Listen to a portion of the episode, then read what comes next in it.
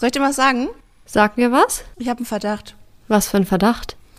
Mein Freund möchte nachträglich, mein Mann möchte nachträglich diesen romantischen Moment der rektal-digitalen Untersuchung kaputt machen. Nein. Doch. Er behauptet, er ist ja selber Arzt und behauptet, es sei überhaupt nicht notwendig gewesen.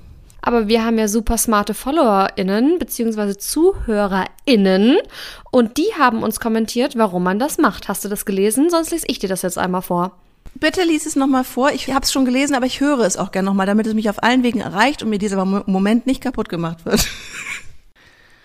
Jetzt finde ich das natürlich auf die Stelle nicht. Ich bin mir nicht mehr sicher, ob es ein Kommentar oder Nachricht war, aber da stand, das macht man, weil das die einzige Möglichkeit ist, um zu checken, ob die unteren Nervenenden noch alle funktionieren oder die Nerven noch richtig Ja. verknüpft sind. Keine Ahnung. Ich habe ihm das gestern auch vorgelesen und dann hat er mir mit so viel Fachtermini um die Ohren gehauen, dass ich dann irgendwann gesagt habe, okay, ich will es gar nicht mehr so genau wissen, weil ich möchte mir jetzt auch nicht vorstellen, dass sie mich O-Ton verarscht haben.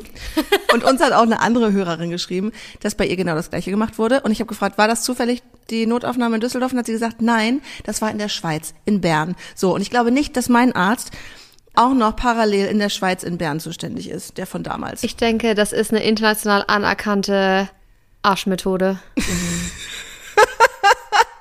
Ey, danke, danke, danke für eure unglaublichen Geschichten.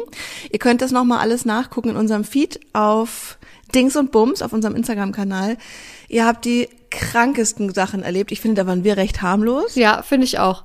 In Sachen Dämmerschlaf und Propofol. Mir hat aber auch eine Anästhesistin geschrieben, dass es echt Daily Business ist. Die meinte, sie kriegt Heiratsanträge noch und nöcher und die Leute sehen Elefanten an der Decke, Frösche in der Ecke. Also das war alles noch harmlos. Und es ist sehr sexy oft. Ja, oder eskalieren komplett, beißen ihren Ärzten in die Hand, geben Krankenschwestern Kinnhaken, da ist alles dabei. Also es geht so in alle Richtungen. Viele weinen auch, weil sie Sachen ganz dramatisch finden, andere lachen sich krumm und scheckig oder halt auch Dirty Talk ist anscheinend auch ein großes Ding. Wir sind nicht alleine und das ist sehr schön zu hören.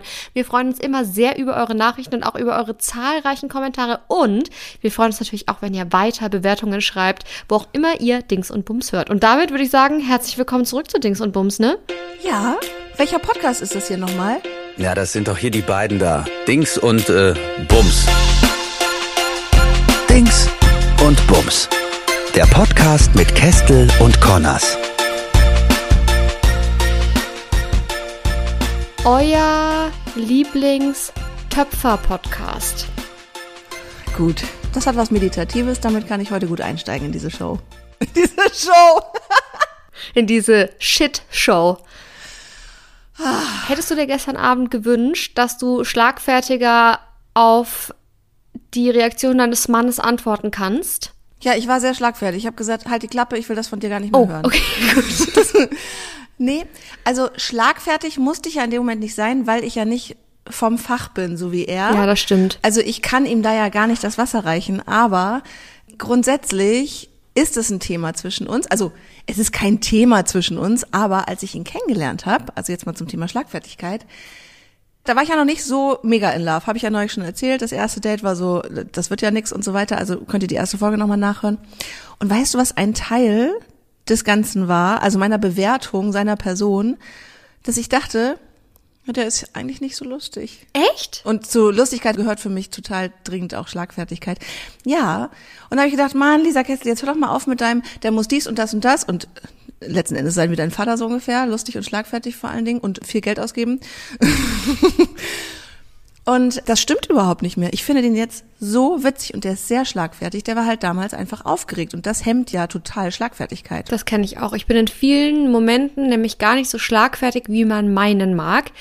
Ich mache alle zwei Wochen bei Instagram bei @leachristin L E A A K R I S T I N einen Dinos-Tag. Das ist so eine Fragerunde und da können mir sämtliche Fragen gestellt werden. Irgendwie ist es in so eine Dr. Sommer-Richtung eskaliert. Es sind sehr viele Liebe, Sex und Zärtlichkeit Fragen, was ich auch sehr, sehr cool finde, weil ich mich gern drüber unterhalte.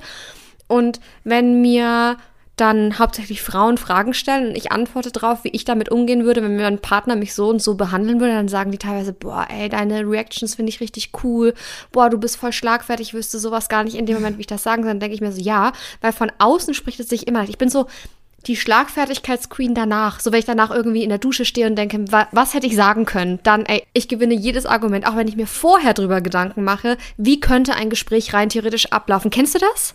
Alter, ich habe manchmal richtige Tagträume, vor allen Dingen, wenn die in eine aggressive Richtung gehen, wie ich Leuten so richtig die Meinung geige. Ja. Also es entwickeln sich komplette, also das ist richtig, es, es wird richtig wild, was sich in meinem Kopf für Dialoge abspielen, wie ich jemandem so richtig die Meinung geige. Passiert in Wirklichkeit nicht so.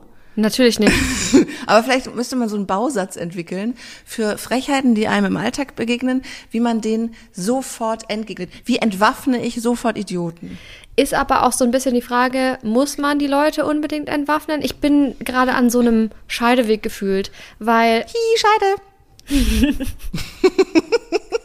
Auch einfach ein guter, einfach Scheide schreien, Scheide schreien und wegrennen.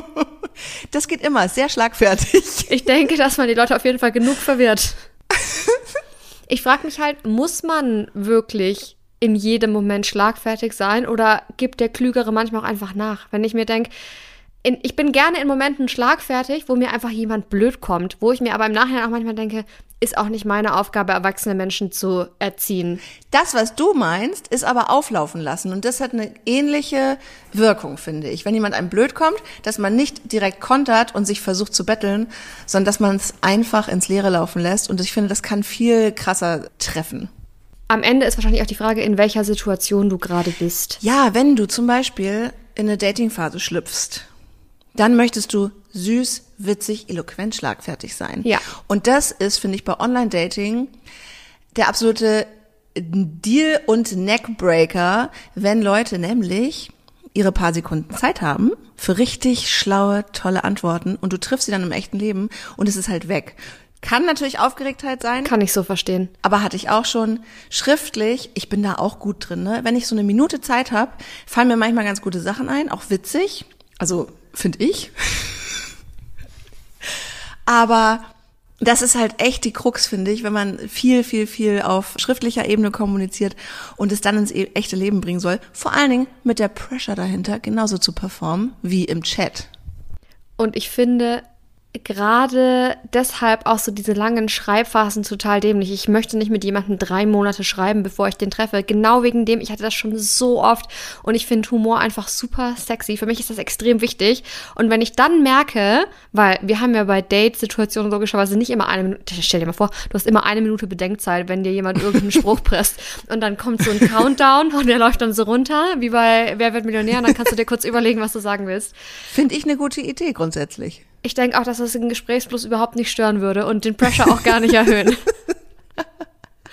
ja, aber wenn das dann wegfällt oder wenn dann jemand so gezwungen lustig sein will, kennst du das auch? Also, Das ist fast noch schlimmer. ja, ich weiß. Das tut mir immer so leid.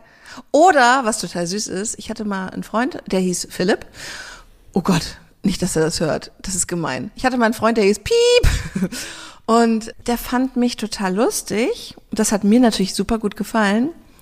Und er hat manchmal, wenn ich was gesagt habe, was auch die, also das sollte dann lustig sein, dann hat er so einen Moment gebraucht und wenn es dann der Groschen gefallen ist, dann hat er total gelacht und mir nochmal erklärt, also mir das nochmal wiederholt Oh nein, und quasi erklärt. gesagt, warum das lustig war. Oh ja, und das hat mich nach einer Zeit irgendwann abgeturnt. Voll überheblich, voll gemein. Nö, ich finde das gar nicht unbedingt überheblich. Ich verstehe, wenn man möchte, dass die Humor-Levels matchen. Ganz kurz, wenn man im Hintergrund hier irgendwie Krach hört. Ich weiß nicht, ob es alle mitbekommen haben, aber ich habe gerade einen Welpen zu Hause und der ist gerade aktiv drauf. Deswegen bitte nicht irritieren lassen von teilweise wilden Tönen im Hintergrund. Der sieht auch arschgefährlich aus. Der hat einen Haifischgebiss. Der, nein, der ist der Piranha. Der hat ja noch mini kleine Sharky Tees. Oder er ist der Baby Shark, du, du, du, du, du, du, Baby Shark, du, du, du, du, du. Ist er echt, ne? Ja, aber so niedlich. Kurze Zwischenfrage. Fühlst du dich auch wie so eine Insta-Mom jetzt mit dem Hundebaby? Also bist, hast du schon sowas wie eine Wochenbettdepression? Geht's dir schlecht? Möchtest du auch anderen Leuten auch jetzt demnächst mitteilen, wie scheiße es ist, ein Hundekind auf die Welt gebracht zu haben? Also was ich merke, ist, dass ich akuten Schlafentzug habe, weil er halt noch nicht durchschläft und nachts mindestens einmal, eher zweimal raus kommt. muss. Er kommt, Er kommt, musst du sagen. er kommt genau. Ja. Auf eine babyhafte Art und Weise. Und ich bin ein Baby, was Schlaf angeht. Ich brauche sehr, sehr viel Schlaf und das merke ich einfach, dass das ein bisschen an meinen Nerven zerrt. Aber ich sag mal so, ich glaube, mit einem Welpen ist immer noch einfacher als mit einem Baby. Deswegen, dass diese, diese ganze Stresssituation überlasse ich gerne dir. Danke. Sehr gerne. Ich bin ja sehr gespannt, wie es wird. Ich auch. Was ich aber jetzt schon sagen kann, ist, dass ich mir vorstellen könnte, dass zwischen der Mom-Shaming-Police und den Hundeleuten bei Social Media nicht mehr so viel um ist, weil jeder, der irgendwann mal einen Hund Gassi geführt hat, weiß es besser. Wo wir auch schon wieder bei einem Punkt wären, wo ich sehr viel zum Thema Schlagfertigkeit für mich mitgenommen habe. Wenn man Social Media öffentlich betreibt, sage ich jetzt mal, und ein paar Follower hat. Da reichen ja teilweise schon 50, weil die dümmsten bzw. frechesten schreien ja immer am lautesten. Und man mit seinen Themen in die Öffentlichkeit tritt, hat man öfter mal das Thema, dass andere Leute meinen, es besser wissen zu müssen. Und am Anfang dachte ich immer noch, ich müsste da extrem schlagfertig sein. Ich müsste denen jetzt mal zeigen, wie der Hase läuft und so nicht. Was war der coolste Spruch? Was war der allercoolste Spruch? Wie hast du es einmal richtig gegeben? Boah, das Ding ist halt auch, es ist so ein bisschen unfair. Ich kann mich sehr, sehr, sehr gut ausdrücken. Und wenn jemand dann irgendwie. Und du bist sehr, sehr, sehr bescheiden. Ja, go on. nee, ich kann es jetzt gar nicht genau sagen, aber den Leuten so ein bisschen den Spiegel vorhalten und sie dann quasi indirekt zu fragen, ob sie den Schuss noch gehört haben oder ob sie selber eigentlich merken, dass das, was sie gerade gemacht haben, scheiße ist. Das ist schon so das höchste der Gefühle eigentlich, was ich mache. Ich muss da jetzt nicht irgendwie Predigten schreiben. Aber Dafür musst du nicht bei Instagram sein, öffentlich. Also jeder, der schon mal einen Hundewelpen hatte oder ein Kind, Kinderwelpen geplant hat oder ein Pferd sich gekauft hat oder überhaupt irgendwas, was jemand anders schon mal davor gemacht hat, schon Erfahrung hat mit, kennt das aus dem Real Life. Also wenn du irgendwem erzählst, ich will einen Hund haben, zum Beispiel, dann kommt die Frage, hm, hast du schon Gedanken gemacht, willst du Barfen, Nassfutter oder Trockenfutter? Was ist denn überhaupt dein Ziel mit diesem Hund und was willst du überhaupt? Und dann gibt's die große Diskussion Rassehund oder Tierschutzhund, bla bla bla bla. Also es gibt sofort so viel Fläche für Klugschiss. Das finde ich bei Hunden schon richtig krass. Bei Pferden finde ich es auch krass, aber bei Hunden ist es irgendwie... Hunde ist viel extremer. Weil jeder einen haben ja. kann. Fürs Pferd brauchst du ein bisschen Know-how, für einen Hund halt gar nicht. Also finde ich immer so. Und ich glaube, bei Kindern ist das noch mal viel schlimmer. Ja. Und da hatte ich mich aber auch schon oft gefragt, auch bevor ich den Welpen hatte, ich hatte ja vorher schon mal einen Welpen und dann auch noch Pferde vorher, muss man dann immer schlagfertig sein? Ich lasse das mittlerweile nämlich gerne einfach ins Leere laufen, weil ich habe das Gefühl, die Schlagfertigkeit nimmt mir teilweise oder dieses Reagieren wollen unbedingt und da so ein, ich nenne es jetzt mal Konflikt zu gewinnen, nimmt mir manchmal mehr Energie. Seelenfrieden, als ich hergeben möchte. Das ist so energieraubend. Ja. Und das habe ich sowohl im Online-Alltag als auch in meinem normalen Alltag. Wenn mir jetzt jemand irgendwie blöd kommt, weil er einen schlechten Tag hat, denke ich mir mittlerweile ganz oft, ich wüsste jetzt genau, was ich sagen kann, um dich auflaufen zu lassen, aber ich sag's einfach nicht, weil ich mir denke, weißt du was, ist nicht mein Job, dich zu erziehen, ist nicht mein Job, dir zu sagen, dass du scheiße bist. Wenn du einen schlechten Tag haben willst, hab den für dich alleine, ja. lass mich da raus. Aber schlagfertig sein ist auch, oder schlagfertig sein wollen, ist immer eine Abwägung zwischen Nutzen, also es ist immer so eine Effizienzabwägung. Zum Beispiel, wenn deine Schwiegereltern, ich, ich komme jetzt einfach mal wieder zufällig auf die Schwiegereltern, dir einen Spruch drücken und du könntest darauf sehr schlagfertig reagieren, wird es sofort als Frechheit ausgelegt. Das heißt, da überlegst du es dir dreimal, ob es das wert ist. Dann hatte ich schon mal eine Situation, zum Beispiel, da fand ich mich unheimlich sexy schlagfertig. Jetzt kommt's. Ich hatte so einen Typen auf einer Party kennengelernt, fand ihn ganz süß. Ich glaube, ich habe den zwei, dreimal so gesehen im Freundeskreis und dann irgendwann war das so, wie das halt so früher war. Dann sind wir zusammen rauchen gegangen. Ich habe auch wirklich geraucht, das habe ich auch nicht nur so getan, dann um mit ihm draußen zu sein. Dann wurde geknutscht und der ist dann auch mit zu mir nach Hause gekommen Uh. Ja, und, also wir hatten natürlich Telefonnummern schon ausgetauscht, weil wir uns ja schon ein paar Mal gesehen hatten. Ich dachte, du sagst jetzt, wir hatten natürlich schon Telefonsex vorher. Nein, das Thema machen wir mal anders. Ich kann, also Sexting ist nicht mein Ding. Sexting ist easy. Telefonsex kann ich nicht. Telefonsex hatte ich mit zwölf. Also was? nicht echt, sondern aus Spaß was? mit meiner Freundin in der Schule an der Telefonzelle, weil es umsonst für Frauen war. Und dann sagte der Typ am anderen Ende, der hat so nach drei Sätzen gemerkt, okay, die, das, was, was sind denn das für Kinder? Hat er gesagt, Entschuldigung, du bist doch nicht mal zwölf. Und meine Freundin so, doch, heute geworden. nee, zurück zu dem Typen. Wir hatten Telefonnummern ausgetauscht schon vorher, haben eine Nacht verbracht. Die war auch, naja. Auf einer Skala von eins bis zehn, wie war's? Der hatte danach den Spitznamen Würgelas. Er hat sich auf einmal ohne, An ohne Ankündigung über mich gebeugt und meinen Hals zugedrückt, bis meine Augen rausgekommen sind. Sympathisch. Warte mal, Skala von eins bis zwei, eine Eins. oh Gott. Aber ich fand ihn grundsätzlich ganz süß. Und das ist ja, glaube ich, ganz normal, dass man, wenn man dann in ein, zwei, oder eigentlich nicht, ja, am nächsten Tag oder übernächsten Tag nichts hört, was man natürlich auch selber nicht macht, weil man ist ja sich zu schade dazu, meistens. Später war mir das egal. Als ich sehr desperate war, habe ich mich auch mal als erstes gemeldet. Ich finde dieses Spielchen auch einfach dämlich. Wenn ich jemanden sehen will oder wenn ich jemandem schreiben will, dann schreibe ich dem und dann warte ich nicht so und so viele Tage ab. Ja, voll. So auf jeden Fall nach fünf Tagen rappelte es in meinem Handy. Und es schrieb dann so, hey, hast du mal Lust, essen zu gehen? Next week. Oh Gott. Diese ganze Nachricht fand ich schon so super uncool, weil sie beinhaltete Next Week. Allem das Geile ist, es ist über zehn Jahre, nee, das ist über 15 Jahre her und ich weiß es noch. Nee, warte mal. Ich musste gerade überlegen, wie alt ich bin, ob ich dann 12 oder 22 war. Ich glaube, irgendwas so Anfang, Mitte 20. Und dann habe ich das meiner besten Freundin Grone erzählt. Und die so, und das fand ich so cool, dass sie das gesagt hat. Sie so, hä? Was ist denn mit dem los? Hat sein Horoskop heute gesagt, melde dich mal bei Lisa. Und ich so, okay, warte, Bestes Comeback aller Zeiten. diktiere mir. Bestes Comeback Ich aller so? Zeiten. I love it. Ich so, okay. Hast du dem geschrieben? Mhm. Ich habe geschrieben, was ist denn jetzt los? Hat dein Horoskop dir etwa geschrieben, dass du dich heute bei mir melden sollst oder was? Abgesendet. Fand mich richtig cool. Hätte aber eigentlich ganz gerne was mit dem gemacht, aber war mir damals schon dessen bewusst, also dass er auch nicht mit mir essen gehen will, wenn er sich eine Woche später meldet, sondern also dass Ja, es sowieso nichts bringt. Und da war mir in dem Moment, also es war leider nicht meine eigene Schlagfertigkeit, das weiß er aber bis heute natürlich nicht. Ich glaube, er wird sich da eh nicht mehr dran erinnern. leider. Ich denke aber, dass er auf jeden Fall ein Dings- und Bums-Hörer ist, deswegen ja, ja. ist ab heute weiß was. Stimmt, der kann ja die Puzzleteile zusammensetzen. Warte mal, wem habe ich denn nochmal den Hals so zugedrückt, dass die Augen rausgekommen sind und dann eine Woche später nach dem Date gefragt? Wahrscheinlich ist das sein normales Vorgehen.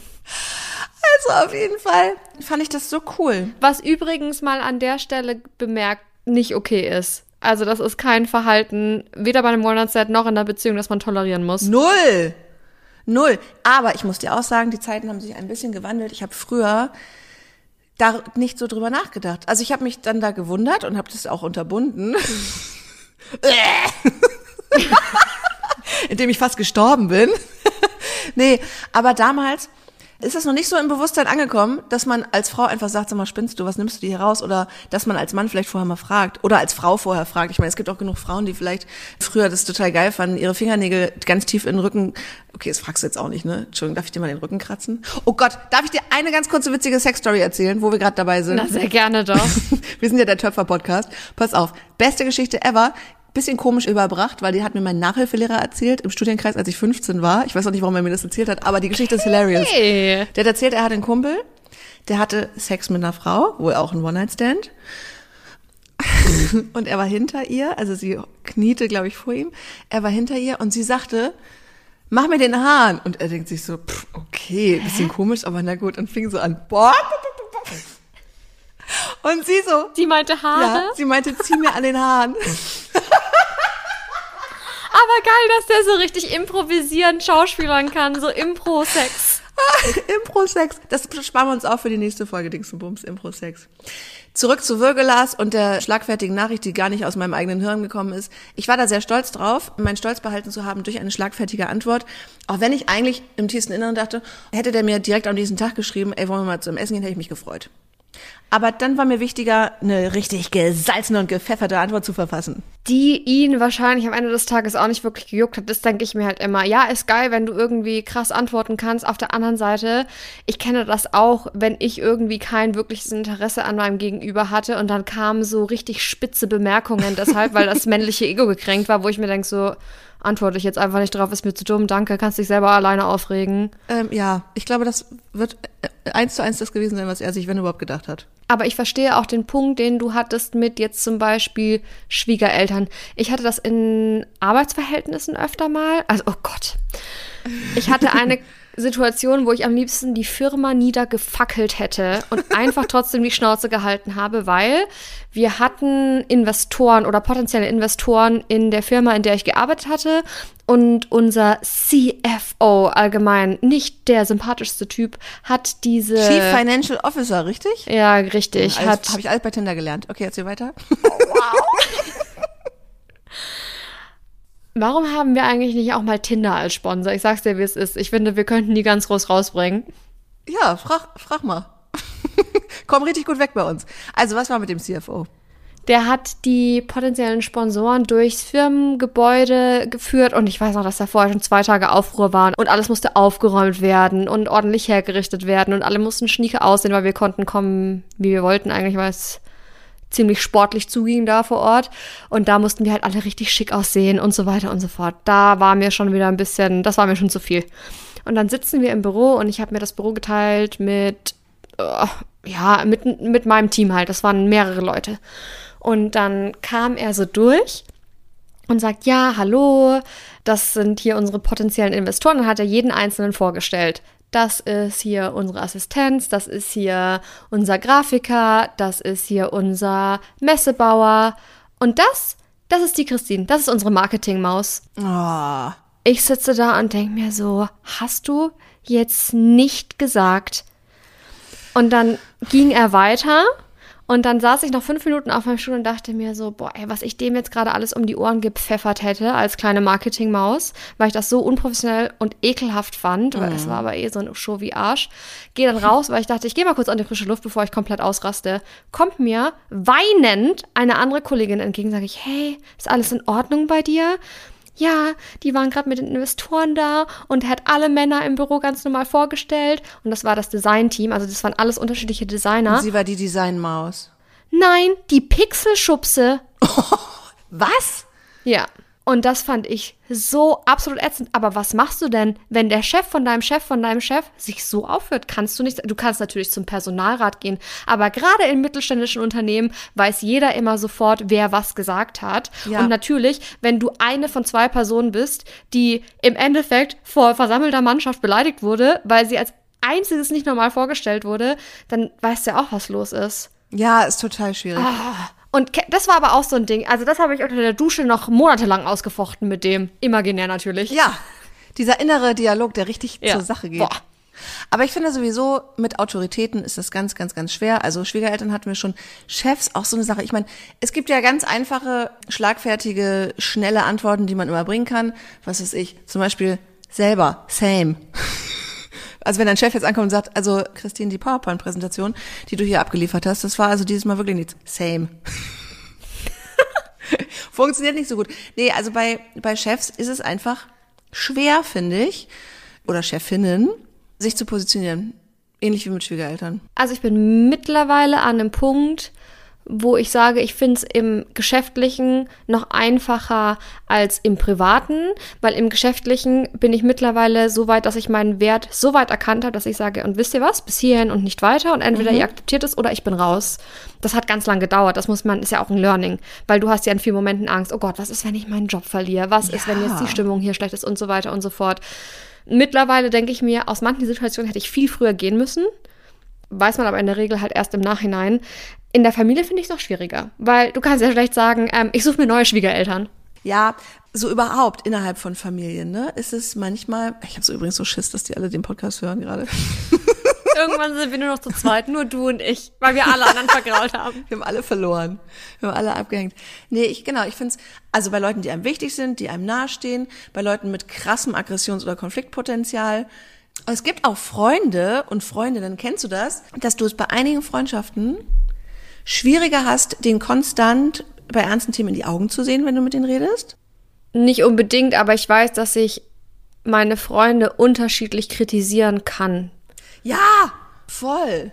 Aber ich habe auch das Gefühl, dass mich unterschiedliche Freunde unterschiedlich kritisieren können, je nachdem, wie eng wir sind zum Beispiel und je nachdem, was man für ein Verhältnis miteinander hat. Wenn ich das mal so reflektiere und ich überlege gerade, ich glaube, Kritik trifft mich nicht von jedem Menschen gleich. Deswegen glaube ich, dass das auch menschlich ist. Ich glaube, man muss auch nicht in allen Momenten so schlagfertig sein. Man sieht es natürlich immer in den Filmen und in den Serien, wie cool die Menschen sind, die immer für alles so die perfekte Antwort bereit haben. Und ich hätte es auch gern. Aber es ist halt einfach in vielen Momenten unangebracht.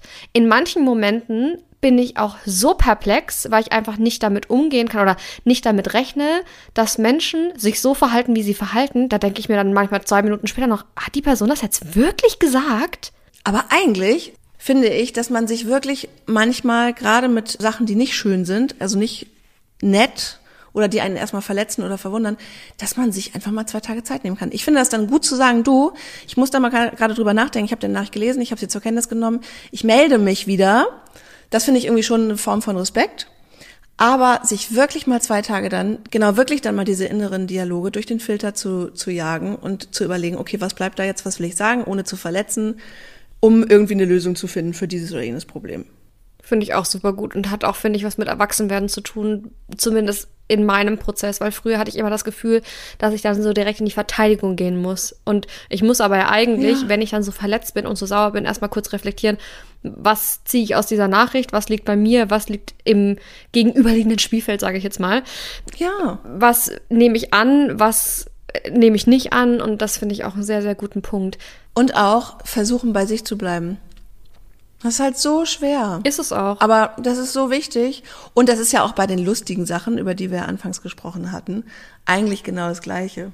Soll ich euch jetzt nochmal eine Geschichte erzählen, wo ich so gerne schlagfertig gewesen wäre, wo ich aber genau weiß, ja. hätte ich meinen, wie nennt man sie, intrusive thoughts, hätte ich denen gefolgt, dann hätte ich bis heute wahrscheinlich ein Problem. Ja, unbedingt. Probleme lieben wir. Das ist auch der Probleme-Podcast. Ja. Töpfern und Probleme.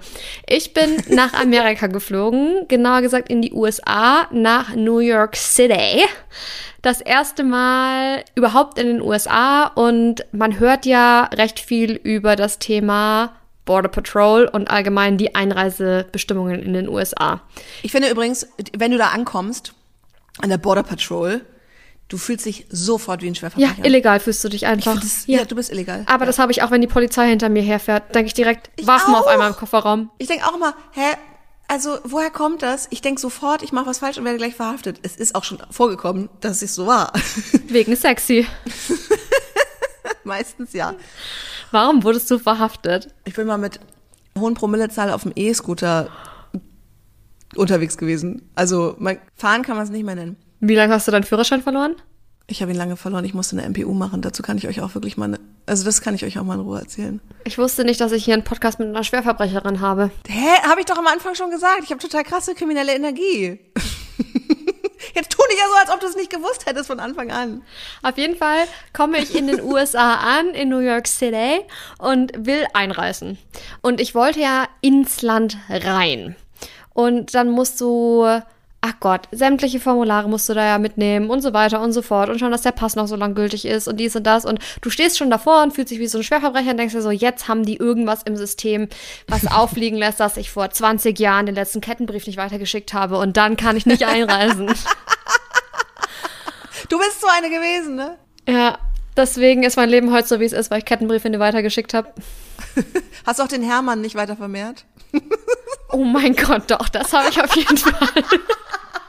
Das war dieser Teig, ne? Ja. Der Hefeteig, der immer weiter wächst. Sorry, erzähl weiter. Ich unterbreche dich jetzt nicht mehr, ich schwöre. Und dann standen wir in so einer Schlange und ich kann dir gar nicht mehr genau sagen, welcher Step das war. Aber die Person hat schon mal unsere Pässe vorgecheckt aus irgendeinem Grund. Und der hatte auch so eine Uniform an.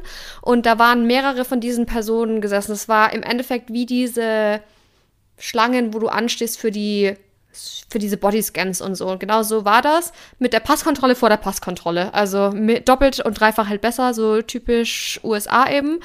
Und dann nimmt er meinen Pass, klappt den Pass auf, guckt rein und erhebt sich vor mir auf einmal und er saß auf so einer Art also von der Höhe her wie so ein Barhocker. Der saß nicht tief, sondern einfach so angelehnt und steht auf und der Typ war locker 2,10 Meter zehn groß gefühlt. Also der war riesen, riesengroß. Und Christine hat zwar den Spitznamen Dino, ist aber nur 1,50 Meter groß. Ich habe den Dino-Namen, weil ich T-Rex-Arme habe. Sexy. Und der baut sich auf einmal vor mir auf und sagt natürlich auf Englisch, oh mein Gott, bist du klein und streichelt oh. mir so über den Kopf und tappt mir so auf den Kopf und ich denke mir so, was? The fuck, Alter? Und der war gefühlt auch genauso breit wie hoch und am liebsten hätte ich ihm auch so über den Bauch gestreichelt und hätte gesagt, boah, ist der groß. Aber habe ich natürlich nicht gemacht, weil dann würde ich nie wieder in die USA reinkommen. Weil wenn du da ja. ein falsches Wort sagst, die nehmen dich und dein Gepäck auseinander, bis es kein Morgen mehr gibt. Scheiße. Und dann, ich musste mich so zusammenreißen, weil ich so wütend war, weil ich meinte, und ich nur so, ja, genau, ich bin so klein und ich bin so harmlos, lass mich in dein Land rein. Und äh, aber das, das, da dachte ich mir auch so, boah, ich, 10.000 Dinge würde ich dir jetzt am liebsten um die Ohren knallen, aber was mache ich? Lächle und winke, weil du halt wieder eine Autoritätsperson bist. Warte mal, du standst vor ihm, er steht so einen halben Meter über dir, du guckst hoch und winkst ihm zu. Ja, Das ist das schönste Bild überhaupt. Ja, ich hätte mich an seiner Stelle auch gefreut. der war auch total nett, der hat nur einfach nicht gemerkt, wie scheiße übergriffig er ist. Alter, das ist doch immer so mit Übergriffigkeiten. Na, ich glaube, manche Leute sind auch einfach Nicht nett. frech. Ja, aber schlimmer ist es noch, wenn jemand es nett meint. Es ist ja auch so mit, da sind wir wieder bei unserem Lieblingsthema, ungefragte Tipps im Internet, das ist ja oft nett gemeint. Aber das mit dem Zuwinken da oben in die zwei Meter Höhe, das ist, davon würde ich heute Nacht auch gern träumen. Um das Thema Schlagfertigkeit nochmal rund zu machen, kennst du das, dass du aber, also in der Datingphase ha- kennen wir es ja, dass man schlagfertig sein muss, um sexuell attraktiv zu sein? Gefühlt dass es aber auch im Job manchmal wichtig sein kann, gerade im Bereich Unterhaltung. Das ist ja bei mir so ein bisschen Radio und so. Und ich weiß noch, als ich zu 1 Live gekommen bin, hier, das ist der Radiosender in Nordrhein-Westfalen, bei dem ich arbeite, die junge Welle der ARD, so wie im Norden zum Beispiel Enjoy oder in Berlin Fritz oder so. Und ich weiß noch, ich habe dann die älteren Moderatoren bewundert, weil ich immer dachte, boah, die sind so schlagfertig und so cool und schnell, das will ich auch, bis ich irgendwann mal gecheckt habe, und ich weiß nicht, ob ihr sowas auch kennt, dass ganz oft es ein bestimmtes Baukastenprinzip für Ja. schlagfertige Sprüche und Witze gibt. Man kann das trainieren. Zum Beispiel eins, das ist zehnmal lustig und beim elften Mal weißt du, okay, der Witz, ah, so, den kenne ich doch. Zum Beispiel zeigst du mir ein Foto von dir und Coffee.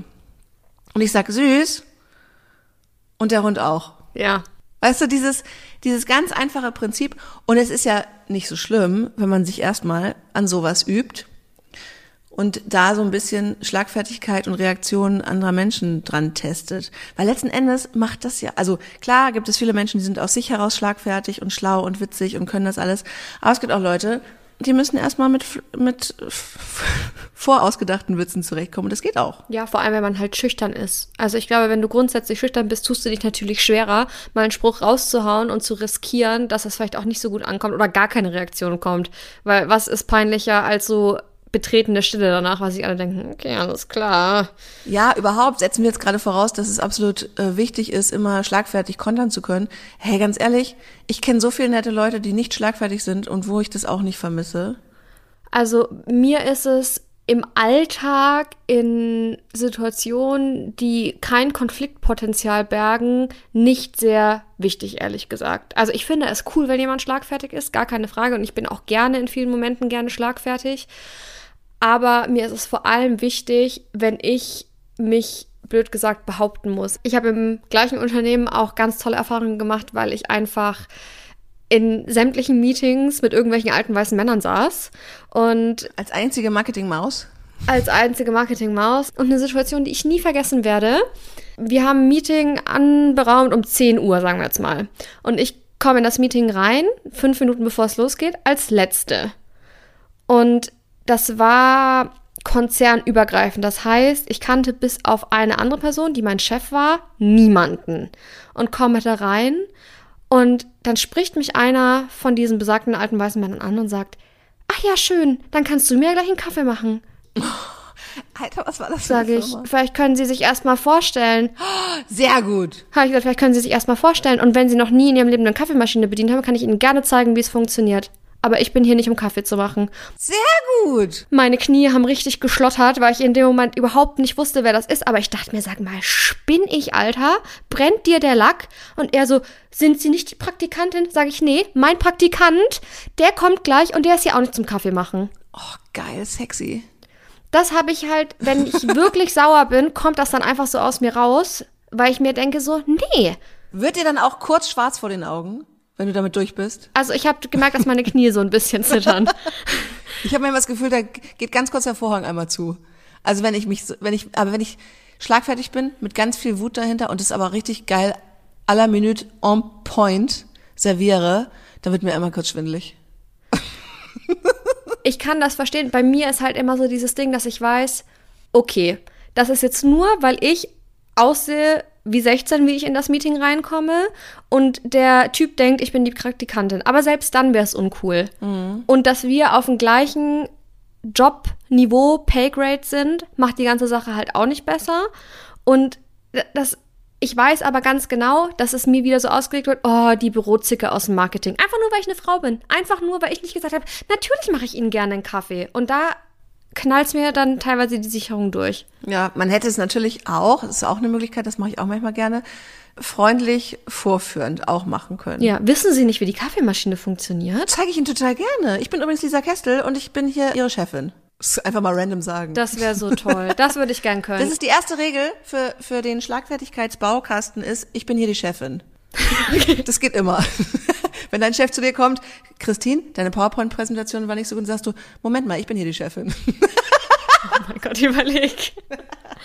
Aber wirklich dieses, das halt dann, das finde ich wirklich sexy. Wenn du das dann noch charmant verpacken kannst, Ja. das finde ich halt, das ist halt dann schon Champions League, was Schlagfertigkeit angeht. Aber ich glaube, dazu müsste ich meine Emotionen noch ein bisschen besser kontrollieren können. Und das kann ich sehr schwer, wenn es um Ungerechtigkeit Ja. zwischen Mann und Frau, vor allem am Arbeitsplatz geht. Da, ich habe gar keine Zeit mehr, irgendwie charming zu sein, weil ich mir denke, so schon mal gar nicht. Und dann bin ich halt die Bürozicke. Aber so, nee, ich mache dir deinen scheiß Kaffee selber. Nächster Satz. Notiert ihn bitte. Ich habe für sowas keine Zeit. Auch sympathisch. Ja, aber ich weiß genau, was du meinst. Also jetzt ohne das ins Lächerliche ziehen zu wollen. Äh, Ungerechtigkeit, gerade Mann-Frau-Ebene, fuckt mich auch ab. Und ist aber, ja, einfach immer noch da. Und es ist gut, wenn äh, Frauen wie du sich das nicht gefallen lassen. Und manchmal ist es vielleicht auch gut, wenn man Leute da charmant drauf hinweist, weil man mit einer charmanten Art manchmal die Leute einfach noch besser erreicht. Und manchmal hilft es vor allem auch dann einfach Rückfragen zu stellen. Also du kannst zum Beispiel sagen, ich habe gehört, was du gesagt hast, aber ich verstehe nicht, was du mir gerade mitteilen möchtest. Das ist aus dem Song, das hast du geklaut. Nee. nee, aber ich habe mich nämlich gerade noch mal dran erinnert, was mir hilft, wenn ich nicht gleich weiß, was ich sagen soll. Einfach weil dann dein Gegenüber dazu gezwungen ist, noch mal drüber nachzudenken, was es gerade eigentlich von sich gegeben hat. Und dann sind die meistens schon entwaffnet, weil sie dann drüber nachdenken müssen, was sie eigentlich gesagt haben. Die meisten Leute beharren dann nicht drauf. Ich finde, sowas kann man auch gut üben, dass man nicht sagt, okay, ich habe jetzt für jede Situation den perfekten Spruch, aber einfach zu lernen, mit Gegenfragen zu kontern. Oder was meine Therapeutin mal gesagt hat, bevor man jemandem quasi sagt, was man da gerade wahrgenommen hat, nämlich, also was sich irgendeine böse Unterstellung oder so, dass man sagt, das wundert mich jetzt aber. Also, dass man sozusagen diese Emotionen, die man hat, die erstmal zum Ausdruck bringt. Das ist eine gute Idee. Das wundert mich jetzt aber. Und dann kann man es kurz erklären und es ist noch besser als, wieso sagst du denn sowas? Das finde ich total scheiße, sondern da bin ich jetzt aber überrascht. Du, als mein Freund, musst doch eigentlich daran interessiert sein, dass es mir immer gut geht. Ja, also irgendwie so. Oder so maßlos übertreiben. So volle Kanne. Ach, ich darf Ihnen Kaffee machen? Mensch, das freut, da freut, das ist heute, glaube ich, die tollste Aufgabe meines Das Tages. ist passiv-aggressiv. So, so richtig assi. Also assi zurück sein, ja. Ja, nee, das, das habe ich mir, das versuche ich mir abzugewöhnen. Passiv-aggressiv ist immer uncool. Ja, finde ich auch. Aber es gibt verschiedene Möglichkeiten zu kontern und ich muss halt situationsabhängig überlegen, was ich mache. Bevor du die Firma abbrennst. Ja, bevor man die Firma abfackelt. Also in dem Punkt war ich nicht so weit, weil da war ich ein bisschen. Kennst du das? Wenn du dann mal schlagfertig warst und gehst raus und denkst dir so, ja, heute fühle ich mich wieder sexy und zwar nicht nur im Traum. Das ist übrigens der dritte Satz für euren Schlagfertigkeitsbaukasten. Entschuldigung, heute fühle ich mich sexy. Und der vierte Satz, den schieße ich gleich noch hinterher. Gehen wir mal auf ein Date. Man sagt doch immer, was sich liebt, das neckt sich. Oh Gott. Also ich finde, damit kann man eigentlich diese Folge ganz gut beenden. Mit wirklich sehr guten, schlagfertigen, vorgefertigten Sätze von Dings und Bums. Beziehungsweise würde ich uns beiden gerne Hausaufgabe aufgeben. Nee, hasse ich. Nee, ist mir egal, Lisa. Du mitgehangen, mitgefangen, du bist auch Teil von Dings und Bums. Du willst Dings sein, ich bin Bums, kein Problem. Und Haben wir das wirklich so festgelegt? Habe ich das auch ge gefordert? So geil, weil wir wurden neulich von einer von euch gefragt, wer ist denn jetzt eigentlich wer? Und ich habe es wieder vergessen, aber habe ich wirklich mal gefordert, ich möchte bitte Dings sein? ich habe gesagt, wer willst denn du sein, Dings oder Bums? Und du so, Dings! Und ich so, Okay, was ist die Hausaufgabe für Dings hier? wisst ihr, welche Situation für meine Verständnisse sehr viel Schlagfertigkeit abfordern kann? Familienfeiern. Und was steht vor der Tür? Weihnachten. Und ich finde, wir sollten uns für die top nervigsten Weihnachtsfragen, die es so gibt, coole Konter ausdenken. Die geben wir euch an die Hand. Wann bist du endlich schwanger? Ja. Hast du eigentlich endlich mal einen Freund? Wann kommt endlich das zweite Kind? Ja. Bist du immer noch vegan? Aber Wurst isst du schon, oder? Sowas. Ah. Oh mein Gott, wir machen so eine richtig ätzende Weihnachtsfolge. Freue ich mich schon drauf. Wenn ihr wollt, könnt ihr ja auch mal die nervigsten Fragen, die ihr an Familienfeiern gestellt bekommt, einfach an Dings und Bums Podcast schicken bei Instagram. Und dann überlegen wir uns richtige Banger-Antworten für euch, weil danach ist nämlich Ruhe im Karton. Könnte sein, dass das Wort sexy involviert ist. Und wenn es nach Lisa geht, fragt ihr eure Verwandten dann auch noch ein Date. Aber das ist ein anderes Thema. Dings und Bums. Der Podcast mit Kestel und Connors.